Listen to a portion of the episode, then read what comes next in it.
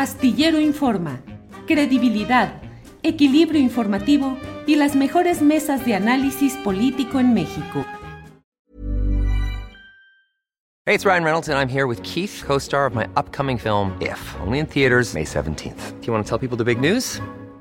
All right, I'll do it. Sign up now and you'll get unlimited for $15 a month in six months of Paramount Plus Essential Plan on us. Mintmobile.com slash switch. Upfront payment of $45 equivalent to $15 per month. Unlimited over 40 gigabytes per month. Face lower speeds. Videos at 480p. Active Mint customers by 531.24 get six months of Paramount Plus Essential Plan. Auto renews after six months. Offer ends May 31st, 2024. Separate Paramount Plus registration required. Terms and conditions apply if rated PG. Even on a budget, quality is non-negotiable. That's why Quince is the place to score high-end essentials at 50 to 80% less than similar brands. Get your hands on buttery soft cashmere sweaters from just 60 bucks, Italian leather jackets, and so much more. And the best part about Quince, they exclusively partner with factories committed to safe, ethical, and responsible manufacturing. Elevate your style without the elevated price tag with Quince. Go to quince.com slash upgrade for free shipping and 365-day returns.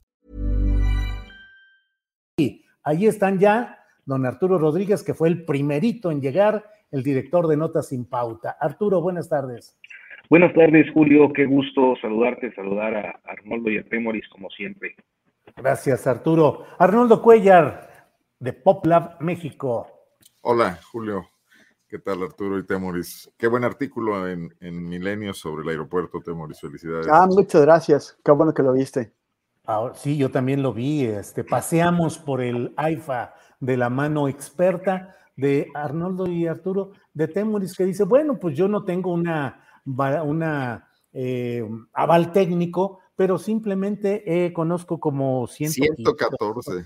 114 aeropuertos de 55 países y dice además, eso en un recuento rápido, ¿eh? porque si se pone a echarle pluma y lápiz salen hasta más. Temoris, buenas tardes. Hola, hola, hola, Julio, Arturo y Arnoldo, qué bueno verlos. Y pues ya cumplí, cumplí, fuimos, fuimos al aeropuerto con, con mi hermano para, para ver este, qué es lo que sí hay ahí y qué es lo que no hay ahí. No encontramos el aseño de las ayudas, eso sí.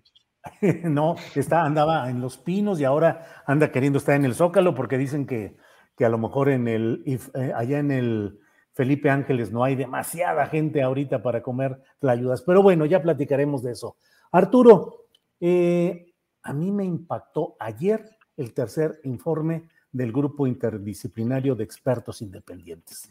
Fue el día en el que la atención pública estuvo centrada en lo de Gersmanero, eh, las señoras, una encarcelada y otra con orden de aprehensión. De acuerdo, terrible también el caso de Gersmanero. Pero lo del GIEI me dejó, pues, eh, eh, realmente me impactó, me conmocionó Arturo, porque es la descripción desde mi punto de vista de la demolición de cualquier esperanza de que hubiese habido un Estado de Derecho y un Estado que defendiera a los ciudadanos, al menos en la parte de esta sexenio de Enrique Peña Nieto, en particular en lo relacionado con la desaparición de los 43. Eh, ¿Qué piensas, Arturo, de lo que has leído? ¿Cuál es tu opinión respecto a ese informe y lo que implica como Estado mexicano? Bueno, eh, gracias Julio. Mira, yo creo que es una confirmación eh, tremenda, eh, rudísima, de una realidad pues que fue continua y generalizada a través de un siglo, el mismo siglo que llevaba en ese momento de existencia el ejército mexicano y, que desde entonces, desde su surgimiento por allá eh, al triunfo de la revolución constitucionalista, y pues ha sido básicamente un brazo represivo del Estado mexicano eh, en cada sexenio, en cada oportunidad, bajo eh, pues las diferentes políticas que se veían de algún modo desafiadas por ciudadanos, eh, las políticas que impulsaban los presidentes de la República. Y yo creo que este es uno de los elementos que no se puede eh, evitar eh, a la hora de ver lo que ocurrió con los jóvenes de Ayotzinapa, con el hecho de que ahora sabemos había eh, pues personal militar infiltrado, lo sospechábamos, había naturalmente alguna información previa al respecto, inclusive eh, por ahí alguna versión relacionada con alguno de los, de los 43. Eh, y bueno, naturalmente las implicaciones, de hecho, eh, bueno, pues el, documental que en su oportunidad hizo nuestro compañero Temoris Greco hace ya algunos años, evidenciaba precisamente ese papel del ejército mexicano como ya lo había hecho el propio Hey en su oportunidad y diferentes trabajos periodísticos, pero creo que la revelación de ayer eh, pues nos deja eh, justamente esa sensación de desamparo de eh, pues un gobierno que evidentemente actuó de manera criminal, no solo por omisión o por aquiescencia, sino que eh, pues de manera directa, por acción, hablamos siempre de estas tres categorías, acción, omisión o aquiescencia a la hora de una violación grave de los derechos humanos, y en este caso lo que observamos es que pues se incurre en las tres, es decir, eh, en acción por la presencia y la participación directa de militares y posteriormente de marinos en eh, los hechos, en la, en la forma en la que se perpetró este crimen por omisión debido a que no hubo agente del Estado que actuara eh, pues a favor de eh, las víctimas y por aquiescencia al permitir, dado que ahora también sabemos, tenían un seguimiento prácticamente en tiempo real de esta pandilla o gavilla de los Guerreros Unidos, y pues que también eh, permitieron, dejaron hacer, dejaron pasar de tal suerte que eh, pues uno de los grandes crímenes del Estado, eh, o al menos el más notorio de los crímenes de Estado, eh, pues ha quedado en evidencia. Y creo que esto no puede desvincularse de la necesidad impostergable de pues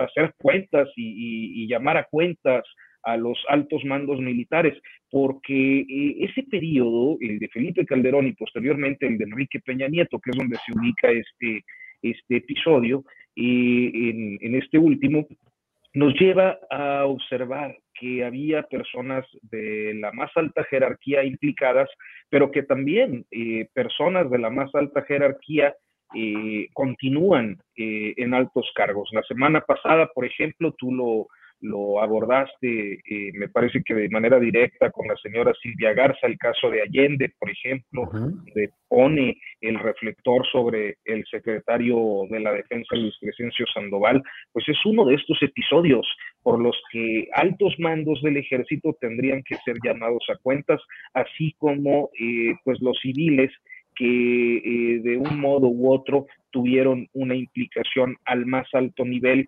porque claro, hablamos de las altas personalidades del sexenio, pero eh, para llegar desde el punto de los perpetradores de manera directa hasta las condiciones de impunidad que se garantizaron, pues hay toda una larga cadena de mando civil y militar que tiene que ser llamada a cuentas y que desafortunadamente pues yo no he visto hasta ahora condiciones para que eso suceda. Gracias, Arturo. Arnoldo Cuellar, ¿qué opinas de este tercer informe del GIEI? El impacto, los detalles, la manera como nos demuestran pues que hubo tanta simulación, tanta mentira, tanto engaño. Y bueno, no dejo también de pensar, como ya lo han hecho en los espacios de las redes sociales, el contraste con varios eh, periodistas, pienso específicamente en Carlos Marín, en Ciro Gómez Leiva y en Jorge Fernández Menéndez, que defendieron de una manera tan cerrada y a veces tan grosera y ofensiva el punto de vista de que la verdad histórica era una realidad. Carlos Marín llegó a decir que en realidad los padres de los familiares de los 43 deberían pedirle disculpas a Murillo Cara, a mi compañía, por andarlos infamando de esta manera. Arnoldo, ¿qué opinas sobre el tema? Defensa cerrada y cerril. Cerril. Bueno, Julio, mira, yo sí tendría que decirte que, viene a confirmarse algo que de alguna manera todos hemos eh, tenido la claridad de la disfuncionalidad de la justicia mexicana. Que nos lo vengan a decir con esta contundencia, eh, habría que revisar por qué lo hace diferente. Y lo hace diferente, para mi gusto, por dos razones. Una de ellas que lo que permitió la llegada de un grupo de expertos independientes fue la movilización. Y en la movilización, sobre todo, está el tema de la, de la combatividad y la no resignación de los familiares de los 43 jóvenes desaparecidos, de, esos eh, campesinos y hombres curtidos guerrerenses que han vivido quizás eh, lo peor que ha ocurrido en este país en materia de represión. No nos olvidemos que en Guerrero ocurrió sobre todo, eh, bueno, no fue el único lugar, pero ahí se cebó mucho la guerra sucia de los años 70, ¿no? y bueno, todo un historial que ya no vamos a repetir aquí. Pero esa movilización que logró atraer a sectores importantes de la sociedad y que mantuvo vivo el reclamo, permitió primero descreer de esta versión. La verdad oficial de Murillo Karam no duró ni la víspera. Eh, digo, ni incluso con el dinero que se gastó en medios de comunicación y con estos defensores que tú dices que lo único que hacían era exhibirse, no lograron eh, establecer eh, una narrativa que combatiera la incredulidad que, que persistía en, muchísimos lugares y que contribuyó sobre todo a la caída de la popularidad de Enrique Peña Nieto, quizás junto con otros temas, pero que fue fundamental, que no pudo ya nunca recuperar. Entonces, gracias a esto y a la búsqueda de credibilidad del Estado mexicano en ese momento, que traía varios fierros en la lumbre, que traía también la Casa Blanca, es que eh, se abre la puerta a la llegada del grupo de expertos independientes por empuje de esa sociedad civil. Y bueno, cada vez que en México hubiera posibilidad de que un grupo de expertos independientes hablara de cualquier cosa, vendrían a decirnos lo mismo, que la tortura es la normalidad en la investigación de los delitos en México, la invención de culpables. Digo, no es la primera vez que, se nos arroja eso a la cara, una y otra vez eh, esto surge. Así operan todos los días, ¿no? Bueno, pero quiero trasladar esto al tema, al ángulo político. Yo creo que en esa lucha está una de las gran, uno de los grandes pilares del reclamo de la sociedad mexicana que le permitió a Andrés Manuel López Obrador obtener los votos que obtuvo en el 2018 por el hartazgo, no solo con la corrupción económica, también con esta situación, con la falta de una justicia creíble, mínima, elemental, eh, moderna, con parámetros de de, transparencia, de equidad, de equilibrio, y que hasta el día de hoy, a mi juicio, no se ha cumplido con eh, atender ese reclamo, con ser coherente con eso que le dio votos al presidente de México, históricos, ¿no? Y bueno, parte de lo que ha dicho aquí Arturo, por ejemplo, de que es improbable que muchos de estos responsables sufran las consecuencias de sus hechos, de, la falaz investigación con la que pretendieron más que nada rescatar al Estado, salvar la responsabilidad que el Estado tuvo, la complicidad que tuvo en esa masacre, tiene que ver con, el fracaso de esta cuarta transformación y con el sostenimiento de la inconformidad que a muchos nos, nos, sigue habitando, de que a este país le hace falta mucho todavía y que estas decisiones em, providenciales que a veces buscamos en un determinado político no bastan si no continuamos movilizándonos individualmente, colectivamente, construyendo ciudadanía, ¿no? De una u otra manera, y que creo que es lo que pasó también en el caso de, la familia Cuevas y el fiscal Gertz. Gracias, Arnoldo. Eh, Temoris, eh, pues ahora sí que tú estás casi para hacer las preguntas o los planteamientos, porque tú eres alguien muy conocedor de, de todo este tema pero te pregunto, ¿qué opinas del hecho de que los mandos militares, el secretario de la Defensa Nacional y el secretario de la Marina de esta administración hayan mantenido la misma línea de opacidad y de no informar adecuadamente al GIEI, sino, dicen ellos, hasta creo que abril de 2021 y en una entrevista que le hice a Claudia Paz y Paz al principio de este programa, ella dice que pues fue la voluntad del presidente López Obrador la que logró hacer que realmente caminara esto. Pero pues un enorme periodo de este mismo gobierno en el cual se mantuvo el mismo sentido del silencio, de la opacidad en el ámbito de, los, de la Secretaría de la Defensa Nacional y de la Marina. Pero en general, ¿Qué opinas, Temoris? Sí, el, el, presidente lleva más de tres años insistiendo en que el ejército, bueno, las, las, Fuerzas Armadas tienen que entregar esa documentación y se han, o sea, se han hecho tan patos como han, como han podido. Han obstaculizado, han enlentecido el proceso, han hecho perderizos papeles. Eh, el día de ayer, parte de, de, de este informe del GIEI fue una enumeración de documentos de eh, actividades, de acciones que hicieron las, las, Fuerzas Armadas y que deberían estar respaldadas y esos papeles no los han entregado. Eh, hay, hay eh, por, por, ejemplo, también hay más cosas. El, el, en ese momento el hoy general José Rodríguez Pérez, entonces era coronel y era el comandante del, del batallón de Iguala.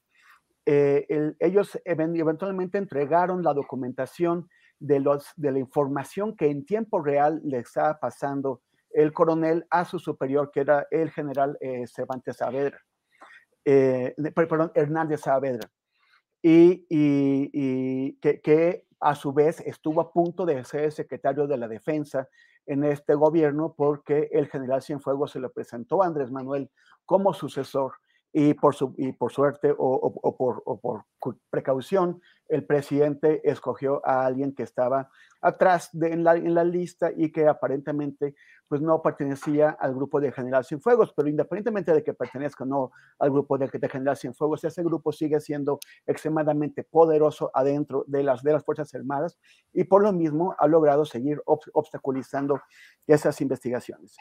El, no, no, se permiten, hasta el momento solamente eh, eh, hay un capitán, que es el rango más alto de los, eh, de, los, de los militares que han sido procesados por este caso, pero realmente se tiene que ir más arriba porque estos, estos soldados no se mandaban solos, y, y, seguimos teniendo, o sea, por lo menos que, que, expliquen cómo es que se interrumpió o se des desapareció la información que corresponde al seguimiento que hicieron tanto eh, al grupo criminal Guerreros Unidos como a la organización política de los estudiantes de Ayotzinapa. Había una operación política de espionaje y una operación militar de espionaje. Y ahora, esta operación política de espionaje, ¿en qué eh, eh, resoluciones de un juez se respalda?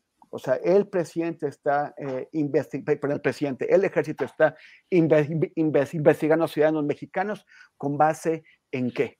Y también eh, el, el, presidente dijo hoy que van a investigar a los mandos de la Marina que estuvieron en aquellas operaciones del día 27 de octubre, en, de, en donde hubo la alteración de la, eh, de la escena del crimen en el basurero de Iguala, de, de, de Cocula. Cocula.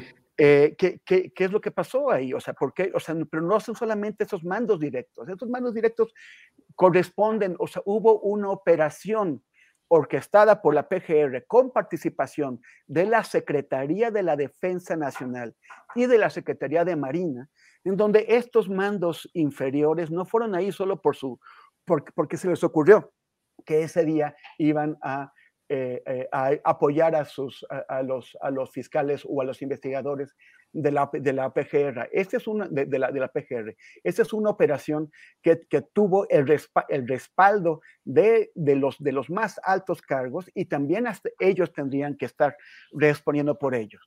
El, no, no se mandan solos. También no eh, se ha eh, procesado o, o, hay, o se, se, está pidiendo la, la, la extradición de Tomás Herón de Lucio, entonces eh, di director de la Agencia de Investigación Criminal. Pero esa agencia era parte de la PGR y todavía no hemos visto que se inicie un proceso contra Jesús Murillo Caram, contra el entonces procurador.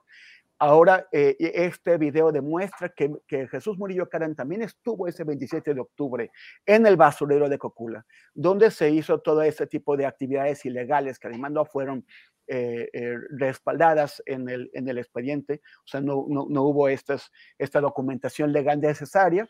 Y eh, yo, yo, creo que esto refuerza la necesidad de también eh, indiciar a, a, Murillo Karam.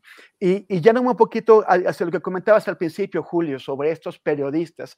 Mencionaste a Carlos Marín, mencionaste a, a, a Héctor Aguilar Camín, a, a Fernández Menéndez, yo añadiría también al tocayo de Aguilar Camina, Héctor de Mauleón, eh, eh, añadiría a, a, Pablo Iriart y añadiría a un, a un periodista joven que es el que el grupo Nexus ha estado promoviendo, que es eh, Esteban Illades. En, en, julio de 2015, o sea, todavía muy, muy fresco, el primer libro que salió sobre el caso Iguala se llamó La Noche Más Triste. Este fue, un título engañoso, un título que es básicamente destinado a burlarse de, de las familias, porque la, la Noche más, más, más, Triste te hace pensar que era, es un libro empático con la causa de las, de las madres y los padres de los desaparecidos, pero en realidad fue un, un libro destinado a fortalecer, a, a, hacer una legitimación intelectual, periodística -huh. intelectual de la, de la verdad histórica de la PGR. Fue un engaño, fue eh, eh, un, un, libro que fue creado exclusivamente con los expedientes de, eh, que, que, que, la PGR le proporcionó a Esteban Illares y que eh, y, y este, Esteban Illares ni, ni, ni, siquiera se movió de la Ciudad de México. En, un, en, en entrevistas que concedió a, a, a, Milenio y a otros medios, eh, los, los, los reporteros le preguntaron si él no consideraba que para hacer un libro sobre un, un, caso como este, pues era conveniente acudir, sobre todo tomando en cuenta que no estás yendo al fin del mundo. O sea, si él uh -huh. eh, tomaba su carro y viajaba tres horas, llegaba a Iguala para averiguar, insisto, y él dijo que no, que no fue porque le dijeron que estaba muy caliente el lugar. Pues vaya reportero. Estaba repleto, fuimos muchísimos periodistas y, y él no hizo esto. El caso uh -huh. es que eh, estos periodistas que se supone que son críticos del sistema político mexicano, que, que, que son críticos de, los, de las insuficiencias de, del sistema judicial, pues las conocen. Conocen estos, conocen que en México el, el, lo, el principal método de investigación es la tortura. Saben que en México el, se, se, fabrican evidencias y se destruyen evidencias. Pero ellos decidieron, tomaron la decisión de creerle todo a la PGR y creer que las declaraciones de los detenidos eran efectivamente de, de, de confesiones alegres, eran detenidos entusiasmados uh -huh. por, eh, por eh, presentar, por confesar su participación claro. en los, los, crímenes y que no tenían que haber denuncias, digo, sí. que, que, que, no había torturas. A mí me parece sí. que el caso Iguala es uno de esos momentos definitorios, no solamente para la vida del país, sino para el periodismo mexicano. Hubo sí. el, el, el, caso Iguala pone de un lado a quienes quisieron buscar o ayudar a encontrar la justicia y del otro lado a quienes se hicieron cómplices de las torturas, de la desaparición de evidencias, de la fabricación de una investigación. Temuris, gracias, gracias. Eh, Arturo Rodríguez, eh, siguiendo un poco con todo este tema, te pregunto, por ahí se dice que la política, si no es real política, no es política, o sea, la política tiene que ser muy práctica y muy concreta. En estos momentos, la administración del presidente López Obrador tiene las circunstancias políticas prácticas para llevar a juicio a altos mandos militares. Pienso simplemente en consignar, iniciar una averiguación, por ejemplo, contra el anterior secretario de la Defensa Nacional, Salvador Cienfuegos, o esta administración está demasiado entrelazada ya con los propios intereses de los mandos militares? Ole, es una, una pregunta difícil porque a veces uno piensa en términos de, de, del deber ser y el deber ser es que una fiscalía autónoma encausara los diferentes procesos contra aquellos que tuvieran que ver algún tipo de responsabilidad, tanto en el ámbito civil como por tratarse de una violación grave a los derechos humanos, pues también de aquellos que vienen del ámbito militar. Sin embargo, yo creo que eh, en este momento sería muy difícil eh, observar que haya un avance significativo en los procesos judiciales que están abiertos y aquellos que se pudieran abrir contra eh, otros responsables. Entre otras razones, me parece que el timing político eh, dista de estar, eh, ahora sí que hablando de realpolitik, en eh, pues la agenda de temas que al presidente y al gobierno de la autollamada cuarta transformación le interesa. Y es decir, creo que hasta este momento lo que hemos observado es eh, pues una lentitud y cada vez una expectativa más lejana de que aquellos casos de corrupción, por ejemplo, que sí formaban parte de eh, pues la órbita de objetivos eh, inmediatos para la 4T, eh, pues no han podido consolidarse, es decir, eh, estamos a tres años de iniciados estos procesos y todavía no tenemos ni siquiera una sentencia de primera instancia, ni tampoco miras a que pronto se pueda dar. por el contrario, vemos que se, a la Fiscalía se le empiezan a caer casos, casos que eran muy prometedores, entre otros el de Emilio Lozoya, pues mucho menos podríamos este, suponer que una eh, cosa de la dimensión como lo de Ayotzinapa, y no solo Ayotzinapa, eh, el amplísimo, tremendo, brutal proceso represivo desplegado a lo largo del sexenio de Enrique Peña Nieto, que cobró la vida y, y en otros casos mantiene como desaparecidos y en otros eh, pues fue también eh, dirigido a, la prisión política, la tortura y otras formas de, hostigamiento eh, de dirigentes sociales en todo el país que se ubicarían dentro de este mismo esquema represor, yo creo que es muy difícil. Honestamente, me parece que no solo es difícil en términos de realidad política, inclusive por tiempos, quizás sería imposible que esos casos pudieran eh, pues concretarse en los eh, pues dos años eh, y meses que le quedan a la actual administración. Gracias, Arturo. Em, Arnoldo, a mí luego de la lectura, en lo general, no he podido leer completo todo este informe, pero los extractos que he ido conociendo, pues a mí me apuntan muy claramente a que hubo una responsabilidad en la máxima altura del poder político del sexenio pasado, es decir, doy los nombres concretos, Enrique Peña Nieto, Miguel Ángel Osorio Chón, que era el secretario de Gobernación, eh, Salvador Cienfuegos, que era el secretario de la Defensa Nacional, Francisco Vidal Soberón, que era el almirante secretario de la Marina, y Jesús Murillo Caram como Procurador General de la República. Hablo del más alto nivel de todo esto. Lo que plantea el GIEI en su tercer informe es que sabían y que había todo el conocimiento y que había intercepción y que había de comunicaciones y que había eh, conocimiento en tiempo real, obviamente, de lo que estaba sucediendo. Pero un poco recurriendo a la misma eh, fórmula que eh, le planteé a Arturo, te digo, en la política real, en la real política, ¿crees que hoy, en esta circunstancia de nuestro México, la administración de López Obrador puede enderezar acciones judiciales contra estos personajes? No, yo creo que ya se le pasó el tiempo. Eh, yo creo que la real político, ¿verdad? Sí. Digo, el judicial todavía es imprescriptible, se supone, delitos de lesa humanidad. Sí, el tiempo político. Eh, incluso correría el riesgo de que una acción de, ese calibre contra uno de esos personajes pudiera verse como una cortina de humo frente a otros fracasos de la cuarta transformación.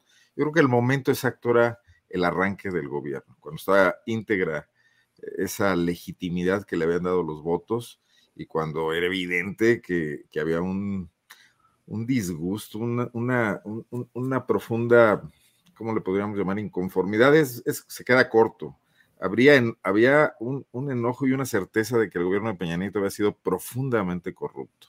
Incluso el acompañamiento de medidas como la cancelación del, aeropuerto de Texcoco tendrían que haber llevado eh, por, su lado investigaciones. Temas sobran, Julio. Aquí, aquí lo dijimos muchas veces. Los temas sobraban para enderezar investigaciones serias que le permitieran al presidente hacer dos cosas. O sea, atender el reclamo de los mexicanos de que no quedaran impunes crímenes graves practicados desde el Estado. Y dos, incrementar su margen de maniobra político. Porque si con eficacia y con una fiscalía más eh, proactiva, más eh, más uso mucho la palabra moderna, pero de repente, de repente creo que eso ya no alcanza a decir las cosas porque se ha desgastado ese concepto, pero que simplemente atendiera que no fuera ese dinosaurio que vemos hoy ahí, digo, llegará el momento de hablar de Gertz, pero e, e, es, es, es, patético todo lo que ocurre en la Fiscalía de Justicia en todos sus niveles, de la cabeza a sus delegaciones estatales, etcétera, ¿no? Entonces el presidente ahí pudo haber avanzado y luego continuar con una gran fuerza política sus megaproyectos que parecen ser la bandera de la administración. Hoy, lo que parece importante para el presidente es concluir las obras y concluir la reforma eléctrica. Eh, entonces eso le, le, quita margen de maniobra frente a todo lo demás, sobre todo porque las obras están en manos de ese ejército que ya mostró su peso en el caso Cienfuegos. Entonces yo, yo, creo que ahí ya no van a caminar mucho las cosas. Y, pero una cuestión que me parece muy importante mencionar es que eso ya no está en la agenda solo de los políticos. Y que yo creo que en la próxima campaña presidencial el reclamo desde la sociedad de chairos y de fifís, de sociedad civil maltratada por, por el presidente Andrés Manuel López Obrador, pero con reclamos de una sociedad más democrática también, no todos son Claudio X González, ¿no? Ni la defensa de los privilegios, y también de la izquierda que se siente insuficientemente representada, izquierda social, eh, con, con, con, los cambios que ha traído esta administración, van a exigirle a los candidatos definiciones sobre este tema.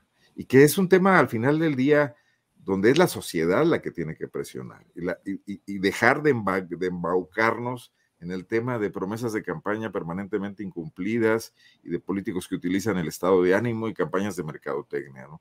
Creo que sí podemos ir avanzando paulatinamente hacia eso. Y, por ejemplo, la riqueza de la prensa mexicana el día de hoy, donde eh, la, la, quiebra institucional y, y, de credibilidad de la prensa tradicional, los que han mencionado ustedes y muchos más, no trae consigo un decaimiento. Y esta es la prueba, esta, esta mesa donde estamos y muchas más, de notas sin pauta, etcétera, ¿no?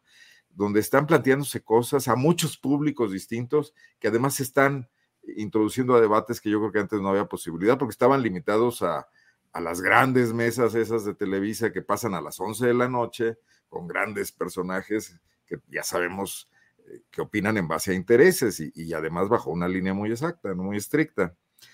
Entonces, sí veo complicado lo que me preguntas, que, el pragmatismo alcance. Creo que el momento del pragmatismo era otro y creo que el presidente decidió no hacerlo por otras razones. ¿no? Gracias, Arnoldo. Eh, Temoris, pues la misma pregunta, en la Realpolitik, ¿crees que realmente pueda haber espacio para castigar a altos personajes del pasado reciente, civiles y militares, y también a altos mandos que hayan bloqueado, obstruido todo este trabajo de investigación del GIEI en el actual eh, gobierno obradorista? O sea, yo creo que todavía se puede seguir elevando un poquito la mira, por ejemplo, quizás a Jesús Murillo Caram. Eh, creo que hay eh, interés en la, Fiscalía Especial por, por llegar también a, altos mandos militares o a otro tipo de autoridades, pero yo no sé si lo, les permiten hacerlo y, y tampoco sé con, con qué elementos van a contar si los militares pues siguen aferrándose a no entregar eh, documentación, a no permitir eh, la, la, los interrogatorios a, a, a, personas del ejército y de la Marina que saben qué cosas. La Marina está más metida en ese asunto de lo que, de lo que se sabía hasta ahora.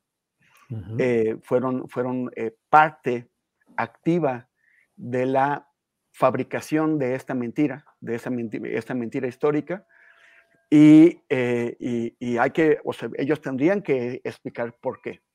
Y sus eh, mandos, aquellos involucrados en el, en el sexenio pasado, tendrían que salir a, de, a decir cómo es que dispusieron que eh, personal y, equipo de la Secretaría de Marina eh, fuera desplazado a Cocula para hacer esas actividades sin que eh, eso esté documentado, sin que ni siquiera existan las solicitudes eh, eh, formales por parte de la PGR de apoyo de la, Marina. Entonces, aquí hay muchos puntos que no, están aclarando, pero eh, que, se permita, porque como sabemos, este es un gobierno que ha apostado por eh, apoyarse en, en, en, las Fuerzas Armadas, no solamente para tareas de seguridad pública, como ya, ya, ya, lo habían hecho Calderón y Peña Nieto, sino también para temas de administración civil y de construcción de, de, de, de mega, megaproyectos. Eh, el presidente tiene la voluntad política para, para, enfrentarse a ellos y quizás poner en peligro las alianzas que hasta ahora ha construido. Eso eh, parece eh, dudoso.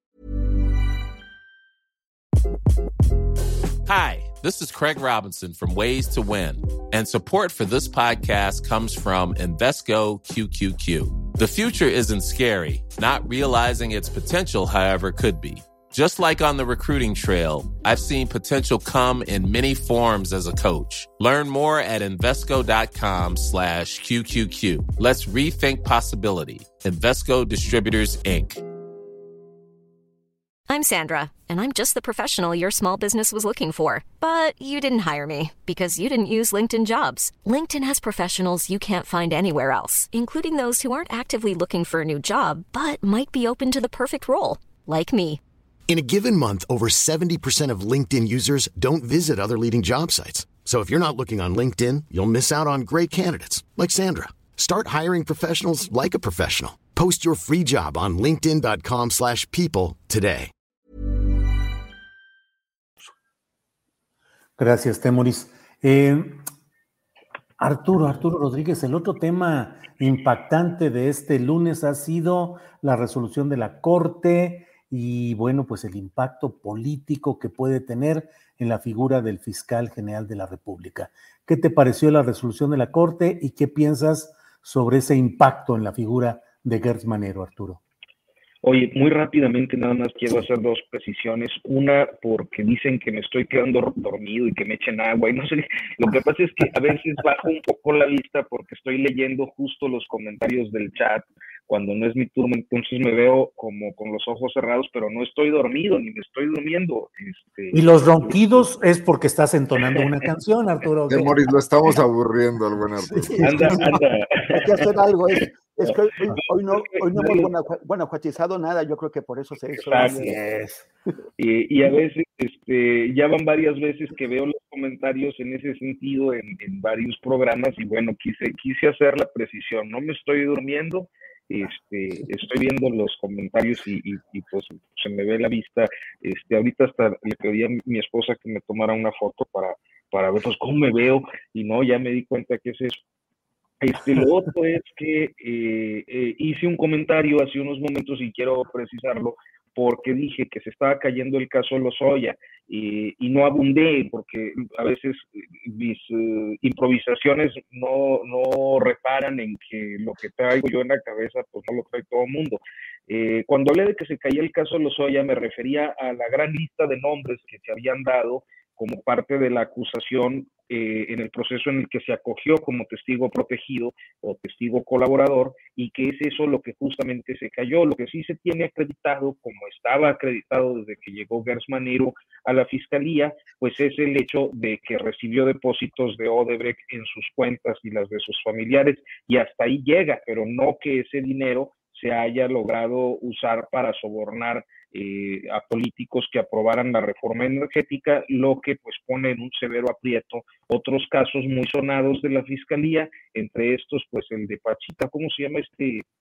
Eh, eh, Lavalle, el que está preso, e inclusive el de Ricardo, Jorge Luis, o José Luis Lavalle, y el, el, caso de Ricardo Anaya Cortés, que se quedarían sin materia de ser como se sabe que es eh, pues que no se pudo acreditar este tema de los sobornos en el caso Lozoya, cuya audiencia fue diferida precisamente eh, con la promesa de que ahora sí iba a entregar pruebas contra los demás arriba. En fin, por eso era el comentario de que se cayó, no de que se cayera eh, eh, en su totalidad.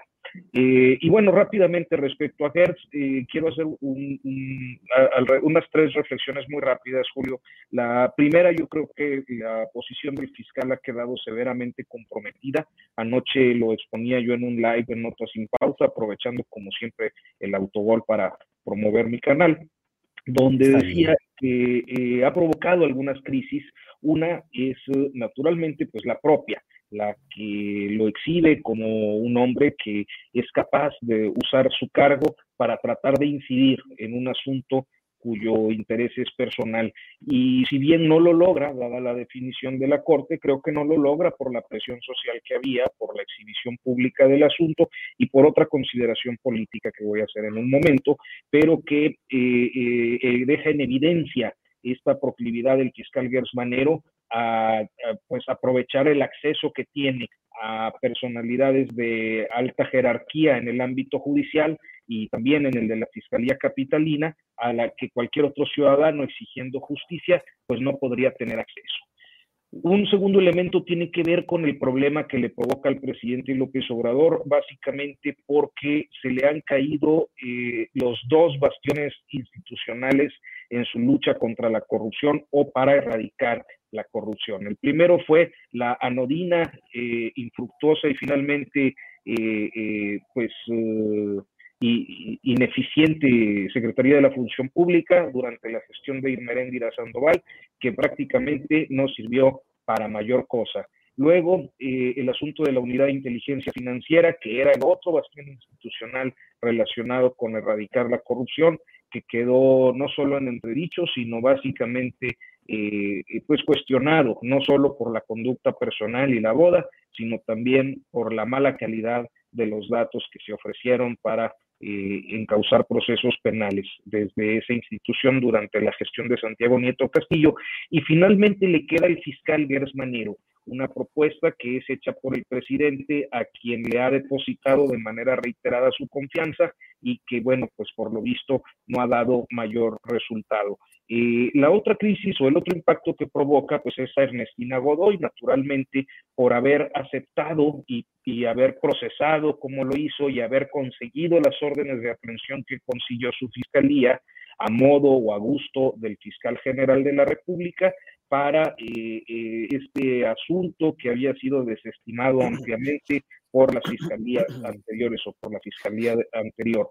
Y lo último que diré es que, como ya anticipaba anoche en este comentario que les decía, era previsible que el presidente López Obrador expresara una vez más su respaldo al fiscal Gers Manero, porque el resultado de ayer lo que dio fue eh, la derrota de Gers Manero en su asunto personal, pero finalmente pues una victoria en tanto se asegura la conservación, precisamente porque en este momento creo que el presidente no puede eh, pues perder el último de los bastiones institucionales para su promesa anticorrupción. Entonces, perdiendo el caso, salió ganando con la continuidad en el puesto, algo que se anticipaba desde el comentario que hizo hace algunas semanas el presidente López Obrador cuando dice hay que esperar el fallo de la Corte y finalmente la forma en la que festeja el fallo de la Corte que permite el argumento eh, pues de que a final de cuentas Gers Banero perdió el asunto y por lo tanto no usó su cargo para incidir eh, en el resultado. Este, entonces, bueno, pues eso es lo que creo, que Gers Manero perdiendo salió ganando. Vaya, gracias Arturo, gracias. Eh, Arnoldo, ¿qué opinas? Eh, cerró Arturo con una premisa muy provocadora, sí. Eh, perdiendo, ganó Gersmanero. ¿Cómo la ves, Arnoldo? Yo creo que, no, porque independientemente de que se buscó esta salida y, las instituciones prevalecen, lo que no está en el olvido es que Gers utilizó el cargo para, para, influir en un asunto donde tenía el máximo interés personal. Que para empezar, políticamente hay una falta grave. O sea, descuidar otros asuntos, dedicar tiempo de más y, maniobras de más y desgastar capital político y personal en un asunto de una eh, vendetta personal, ¿no? Además, muy mal procesada por, todos, por todas partes, ¿no? Involucrando a, otras instituciones como la Fiscalía de la Ciudad de México. Y eso lo hizo, lo intentó. Que haya fracasado no lo libra de la... De, bueno, incluso hay el delito de, de, intento de homicidio, ¿no? No me acuerdo cómo se llama. O, o sea, hay, hay, conductas que se sancionan incluso por haberse... Eh, sí, tentativa. tentativas, por haberse intentado, aunque no se, no, se, no se concreten. Por otro lado, deja totalmente comprometida a la institución. O sea, este caso va a ser recordado permanentemente y además le da mucho por fracasar. Entonces, y, bueno, y esta cauda de asuntos de sus bienes que además no ha declarado. El tema no es que tenga muchos bienes, el tema es que no están en su declaración pública y esa es otra falta. Y estamos debatiendo, en lugar de estar debatiendo sobre cómo México está combatiendo a la corrupción, que es la piedra de toque de su historia política y de, de todos los problemas que ha tenido este país para asumir uh, todas las ventajas que tiene, es la corrupción. Bueno, yo no lo digo, lo dice López Obrador y además lo ha venido diciendo por 18 años. Y cuando llega la oportunidad desde el poder para empezar a enderezar esto, el fiscal sale, perdónenme ustedes, pero con su batea de babas, ¿no? Si eso no tiene una sanción política, eh, eh, pues lo que va a hacer es convertirse en un lastre profundo para el proyecto del presidente, para lo que queda del proyecto del presidente. En el chat ya, ya me están tundiendo fuertemente por decir que la 4T ya fracasó. Y yo no me refiero a que haya fracasado porque vaya a perder el, el referéndum este del domingo 10 de abril, la consulta. Fracasó porque no logró los objetivos que se planteó. O sea, fracasó históricamente, que es lo que le importaba más a Andrés Manuel López Obrador, ¿no? Porque ese asunto de no somos iguales está en absoluto entredicho si no pasa nada en el caso de Ayotzinapa y si resulta que en el gobierno de la Cuarta Transformación su fiscal perseguía fines personales y torcía los instrumentos de la justicia para lograrlos, ¿no? Entonces, eh, me, parece muy delicado y, el hecho de que el presidente de la República se logre acomodar a cualquier viento para navegar y salir adelante, en lo que lo ayuda, pues, lo ayuda sobre todo esa popularidad que se sustenta en las ganas de vastísimos sectores de este país de, de querer que un político cumpla las promesas que hace y cambie un poco las cosas, ¿no? Yo entiendo que es imposible que un individuo las cambie y esas huestes López Obradoristas deberían estar trabajando más para lograrlo. No, no parece así ni las que forman parte del gobierno ni las que están afuera apoyándolo, ¿no? Sobre todo por la falta de autocrítica. Pero, eh, bueno, y aquí me perdí un poco en lo que estaba diciendo, pero quiero dejar aquí el comentario. No creo que ha ganado eh, con esto eh, ni el presidente ni, ni Gertz Manero, Julio. Gracias, Arnoldo. Temoris, eh, ¿qué opinas pues sobre el caso de um, la Suprema Corte de Alejandro Gertz, las consecuencias políticas? Y bueno, Arturo que puso la frase de si perdiendo gana Alejandro Gertz.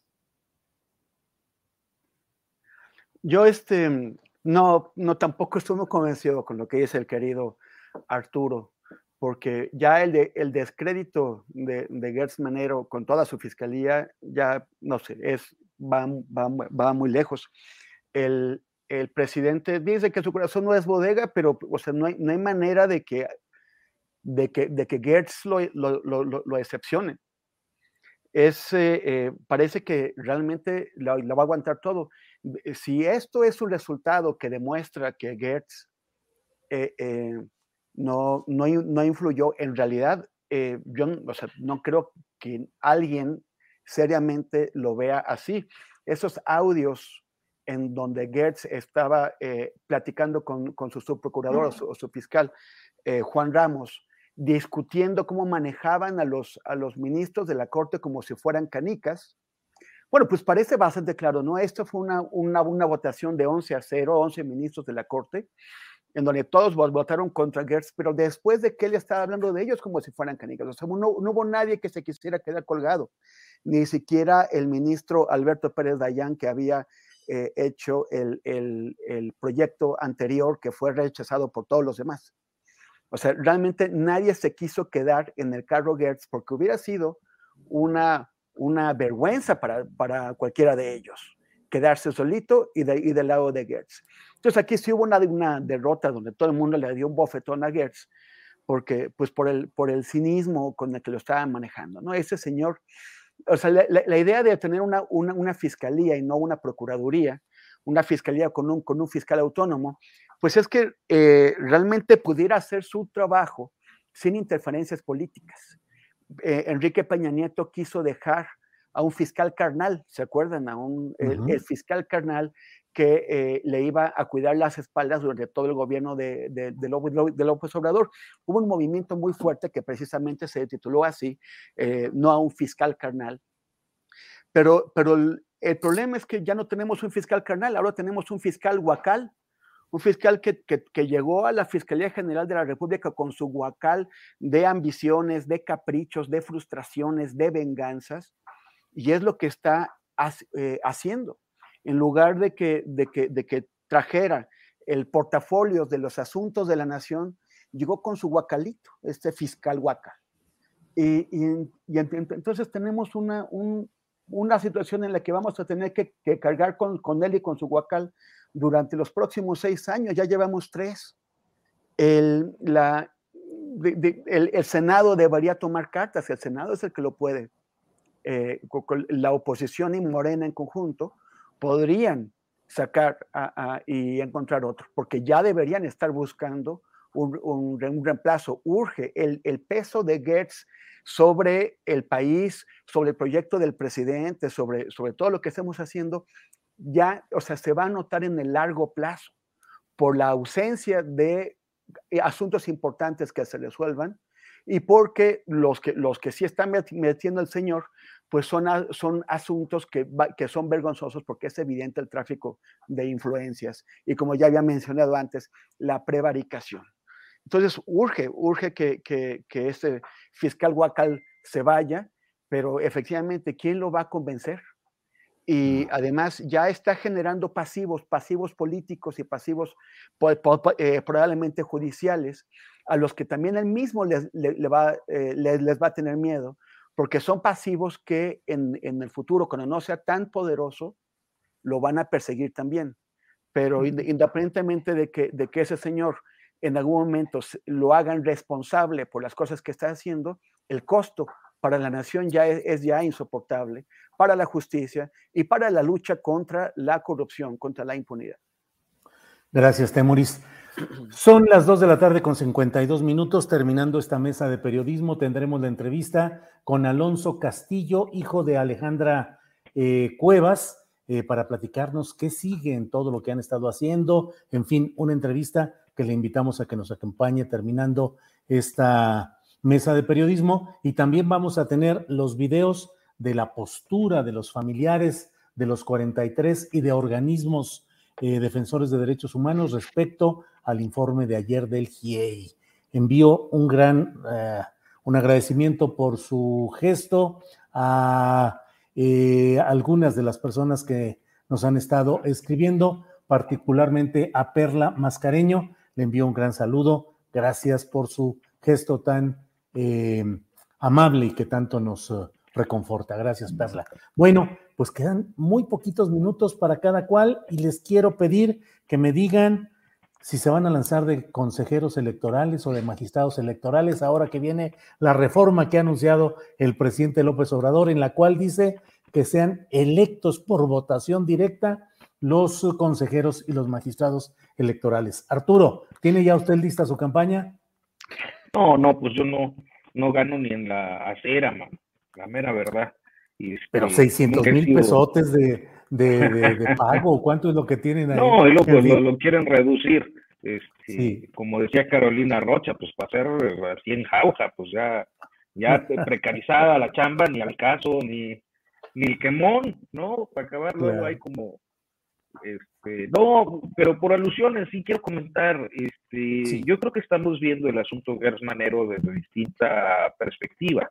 Eh, y mi perspectiva es eh, estrictamente eh, pues relacionada con el hecho de que el día de hoy el presidente López Obrador, como era previsible, volvió a decir que confiaba en el fiscal Gers Manero, lo que me lleva a la otra reflexión que es que yo no creo que vaya a dejar el cargo. Claro que es un escándalo, claro que es tremendo, claro que algunos que estamos interesados en los asuntos de la cosa pública, pues podemos escandalizarnos ante la llamada eh, que fue intervenida y filtrada. Eh, yo me escandalizo también de que se intervenga al fiscal es, me parece algo gravísimo. Yo creo que hay, eh, tratándose de, del que se supone debe intervenir y además debe evitar las intervenciones, este, eh, que sea eh, expuesto de esta manera, me parece algo sumamente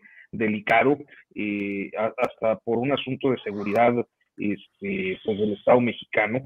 y añadiría que además no descarto que se haya tratado de un trabajo interno porque creo que estaba en la línea fija y las líneas fijas no se intervienen con Pegasus ni estas ni estos software espía se, se intervienen a la antigüita ahí in situ entonces quién sabe cómo estén las cosas también dentro de pero mi punto era que el fiscal gana porque gana su continuidad Sí, perdió un caso, sí, le pegó en la opinión pública, pero creo que el asunto va a ser superado rápidamente porque vienen otros escándalos. En esta semana tenemos ya en puerta la audiencia del Bronco, este, y nunca falta. Así que este, me parece que lo de la imagen pública no es tan relevante como sí lo es el hecho de que el señor gana la continuidad a pesar de todo. Eh, y bueno, pues creo que solo diría eso respecto a la reforma electoral. Me parece que el presidente López Obrador lanzó un curlicán, como decimos eh, coloquialmente, lanzó ahora sí que el anzuelo, este, pero pues no hay una propuesta. Yo creo que será hasta que esta propuesta sea eh, clara, concreta, definitiva cuando podamos eh, pues tener elementos de discusión más claros. Yo creo que para empezar pues sí es interesante ver que algunas eh, personas, algunas personas, eh, es decir, algunos cargos públicos sean votados.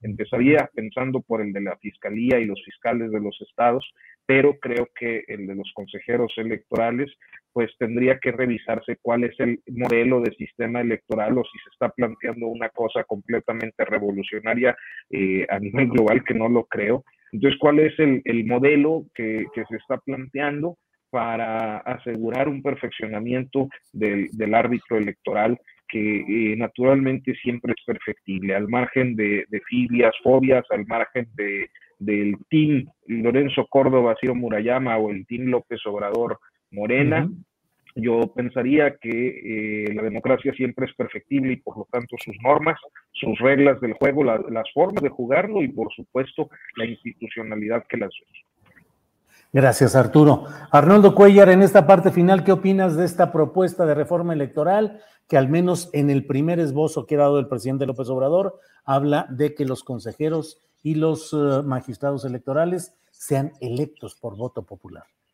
Rápidamente le diría a Arturo nada más que Gertz gana, pero la 4T pierde. Y se me hace una ecuación desproporcionada también y, demasiada importancia al ego de un solo individuo. No entiendo además. Hasta el final se pone aquí la discusión sabrosa. Pues, ¿cómo es posible? ¿Eh? No entiendo además qué hace el fiscal aquí empeñado en mantener ese cargo con ese piso que tiene en el centro de Madrid a unos cuantos pasos del Museo del Prado. Pero en fin, cada quien. A esa edad provecta, ¿no? Mira, yo creo que eh, está muy interesante el planteamiento del presidente. Lo que yo creo es que ya tampoco también lo afectan todo este tipo de cosas de las que hemos hablado hoy y no tiene ya el, el, tanque de gasolina político que requeriría para llevar a cabo eso con todas las de la ley. Y yo incluiría, ¿por qué nada más los consejeros electorales? ¿Por qué no elegimos también a los fiscales autónomos, a los de los estados y a los del país y al del país, ¿no?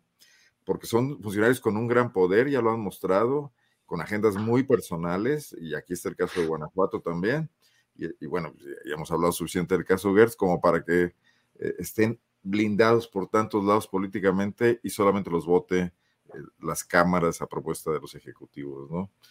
Mm, eh, coincido con lo de la provocación del presidente en el sentido de que, quiere mover un poco las aguas, a lo mejor moverse de la agenda cargada que, que está en estos días entre Ayotzinapa y Gertz para lanzar esa otra bola. Es la, ayuda eh, electoral, pero yo no veo que en este momento haya condiciones. Además, vamos a entrar muy rápidamente en procesos electorales en los estados y en procesos electorales nacionales que no permitiría esa reforma.